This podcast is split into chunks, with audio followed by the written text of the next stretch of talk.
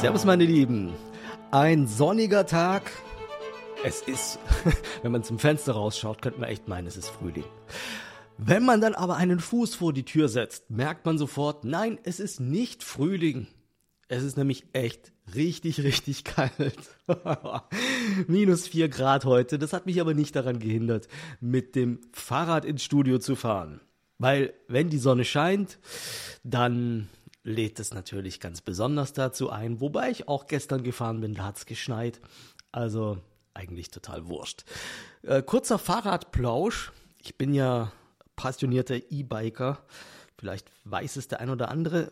Ich habe ja auch noch einen äh, Fahrrad-YouTube-Channel und habe jetzt gestern, nein, es war gar nicht gestern, wann war denn das? Vor drei Tagen war das. Da habe ich mein Fahrrad mal wieder ein bisschen gepflegt, habe neue Bremsbelege eingebaut, habe neue Reifen aufgezogen, weil die waren dann einfach mal abgefahren, war nämlich noch Originalbereifung und ich habe jetzt 9000 Kilometer gefahren mit diesen Reifen. Da wird es dann Zeit.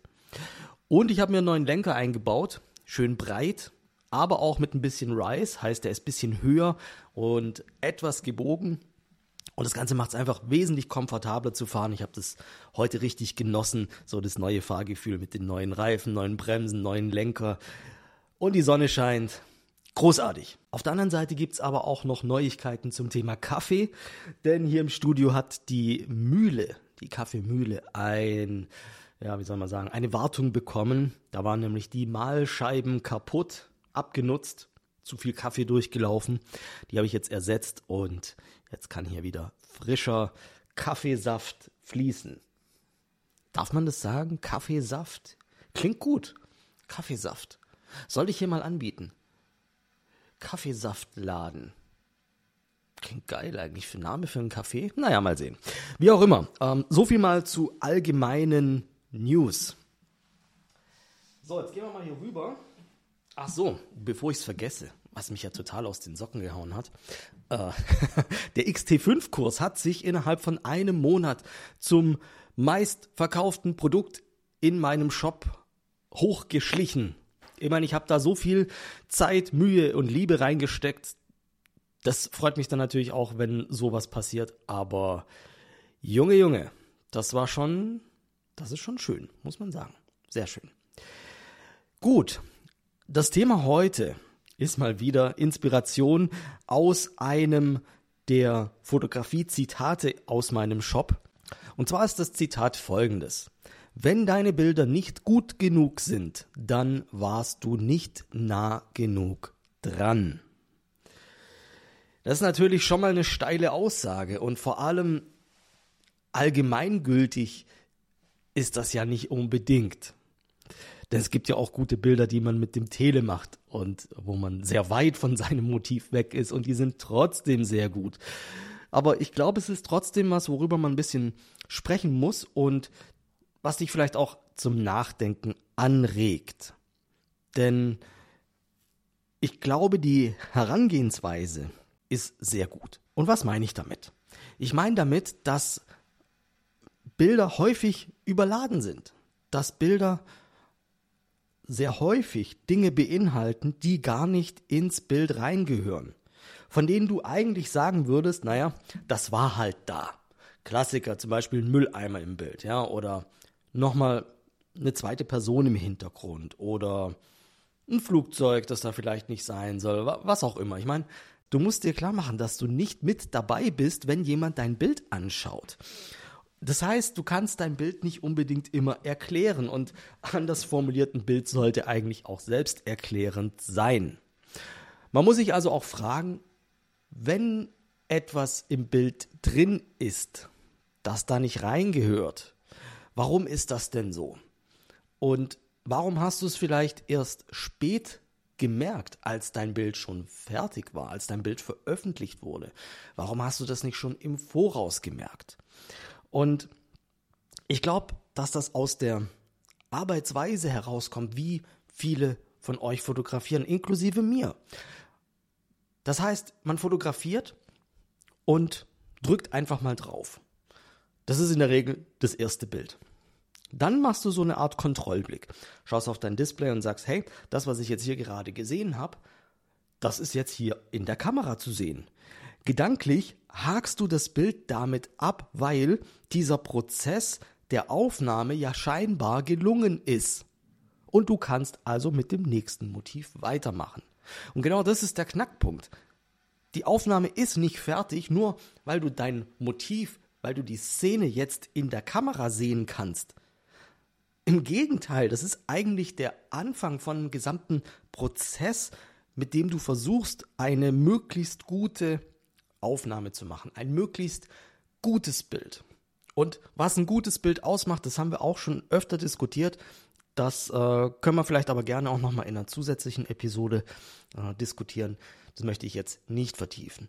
Aber ich denke, es macht Sinn, sich in dem Augenblick, in dem man die Chance hat, sein Bild zu verbessern, diese Chance auch nutzt und eben dann den Blick aufs Display dafür nutzt, sich zu fragen, was ist denn da alles drin? Und gehört das ins Bild? Und jetzt ist natürlich eine Möglichkeit, Dinge aus dem Bild wegzubekommen und äh, eben sein Bild dadurch auch zu reduzieren, näher ranzugehen. Also ganz einfach, ja, mit den Füßen laufen. Nicht zoomen, sondern laufen, näher rangehen. Warum sage ich das so? Weil, wenn du näher dran bist, dann siehst du dein Motiv auch selbst schon mal sehr viel besser. Wenn du dein Motiv besser siehst, dann gibt es dir mehr Möglichkeiten, dein Bild zu gestalten, weil du dein Motiv auch jetzt erst selbst vollständig erfasst. Wenn wir mal über Porträtfotografie sprechen, dann hat es ja noch einen ganz anderen Effekt. Man hat ja um sich rum so einen Radius von, sagen wir mal, halben Meter. Ja, also so eine, so eine ausgestreckte Hand, so eine ausgestreckte Armlänge. Das ist eigentlich so dein persönlicher Bereich. Und wenn es nicht mega voll ist, dann geht man eigentlich nicht in so einen Radius rein bei jemand anderem. Wenn du aber Porträts machst und nah an die Person rangehst, dann provozierst du damit natürlich auch etwas. Und es ist eine ganz andere Aufnahme, wie wenn du aus 20 Meter Entfernung mit dem Teleobjektiv drauf gehst. Ja, natürlich ist es inhaltlich anders, weil ein Weitwinkelobjektiv natürlich auch stark verzerrt. Das ist nicht immer vorteilhaft. Kurze Randnotiz. Ich mache Porträts fast immer mit 23 Millimeter auf APS-C, also 35 Vollformat. Und das bringt genau das richtige Maß an Nähe zur Person, aber natürlich auch noch eine akzeptable Verzerrung. Also mit dem Weitwinkel, mit dem 10 mm Objektiv solltest du nicht direkt ein Porträt machen. Das sieht natürlich komisch aus.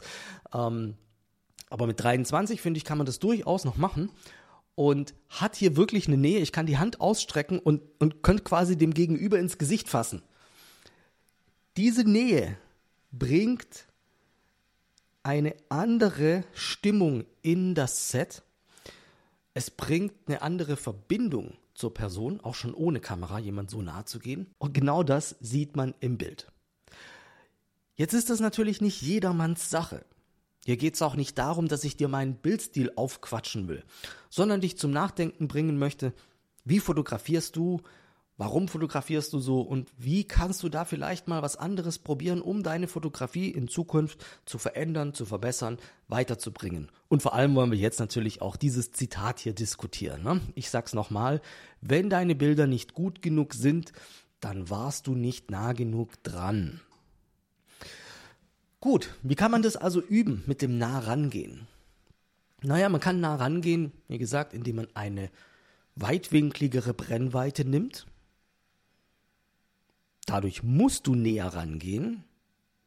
Du hast aber gleichzeitig noch eine andere Schwierigkeit, denn eine weitwinkligere Brennweite produziert eine größere Tiefenschärfe. Das heißt, du kannst dein Motiv nicht mehr so gut freistellen und einen unscharfen Hintergrund produzieren. Das steht natürlich so ein bisschen im Konflikt zu der eigentlichen Aussage, die ich hier dahinter sehe, nämlich ein Bild zu reduzieren. Deswegen musst du natürlich ganz besonders auf deine Sprache und deine Bildgestaltung achten und mit der Perspektive eben auch arbeiten, um einen sauberen Hintergrund zu haben, bei dem nicht nochmal ein zusätzliches Motiv sich mit einschleicht und der Betrachter eigentlich gar nicht mehr weiß, wo er hinschauen soll. Da musst du also wirklich aufpassen. Solange du mit sauberen, klaren Hintergründen fotografierst, wie zum Beispiel im Studio, sollte das kein Problem sein. Wenn man draußen fotografiert, ist es schon eher ein Problem. Jetzt denke ich doch bei diesem Zitat aber auch natürlich an Street Photography. bei Street Photography ist es ja natürlich auch so, je näher man jemand kommt, desto schwieriger ist es überhaupt in so einer Situation die Kamera hochzunehmen und ein Bild zu machen. Muss man sich erstmal trauen. Aus einer größeren Entfernung mit einem Teleobjektiv ist es natürlich sehr viel einfacher, aber auch langweiliger. Und gerade bei Street Photography finde ich, gehört ein Bildstil, eine Bildsprache dazu, die auch dem Sehen entspricht. Also eine große Tiefenschärfe. Und eben auch ein relativ weitwinkliges Bild. Das heißt, gerade bei Street, finde ich, ist dieser Spruch wirklich, wirklich super passend. Ich finde, bei Street muss man nah dran sein. Je näher, desto besser. Und klar, das erfordert mehr Mut, das erfordert vielleicht auch besondere Techniken, wie man da rangeht. Zum Beispiel kannst du ja dich in ein Schaufenster wenden, um eine Spiegelung zu fotografieren.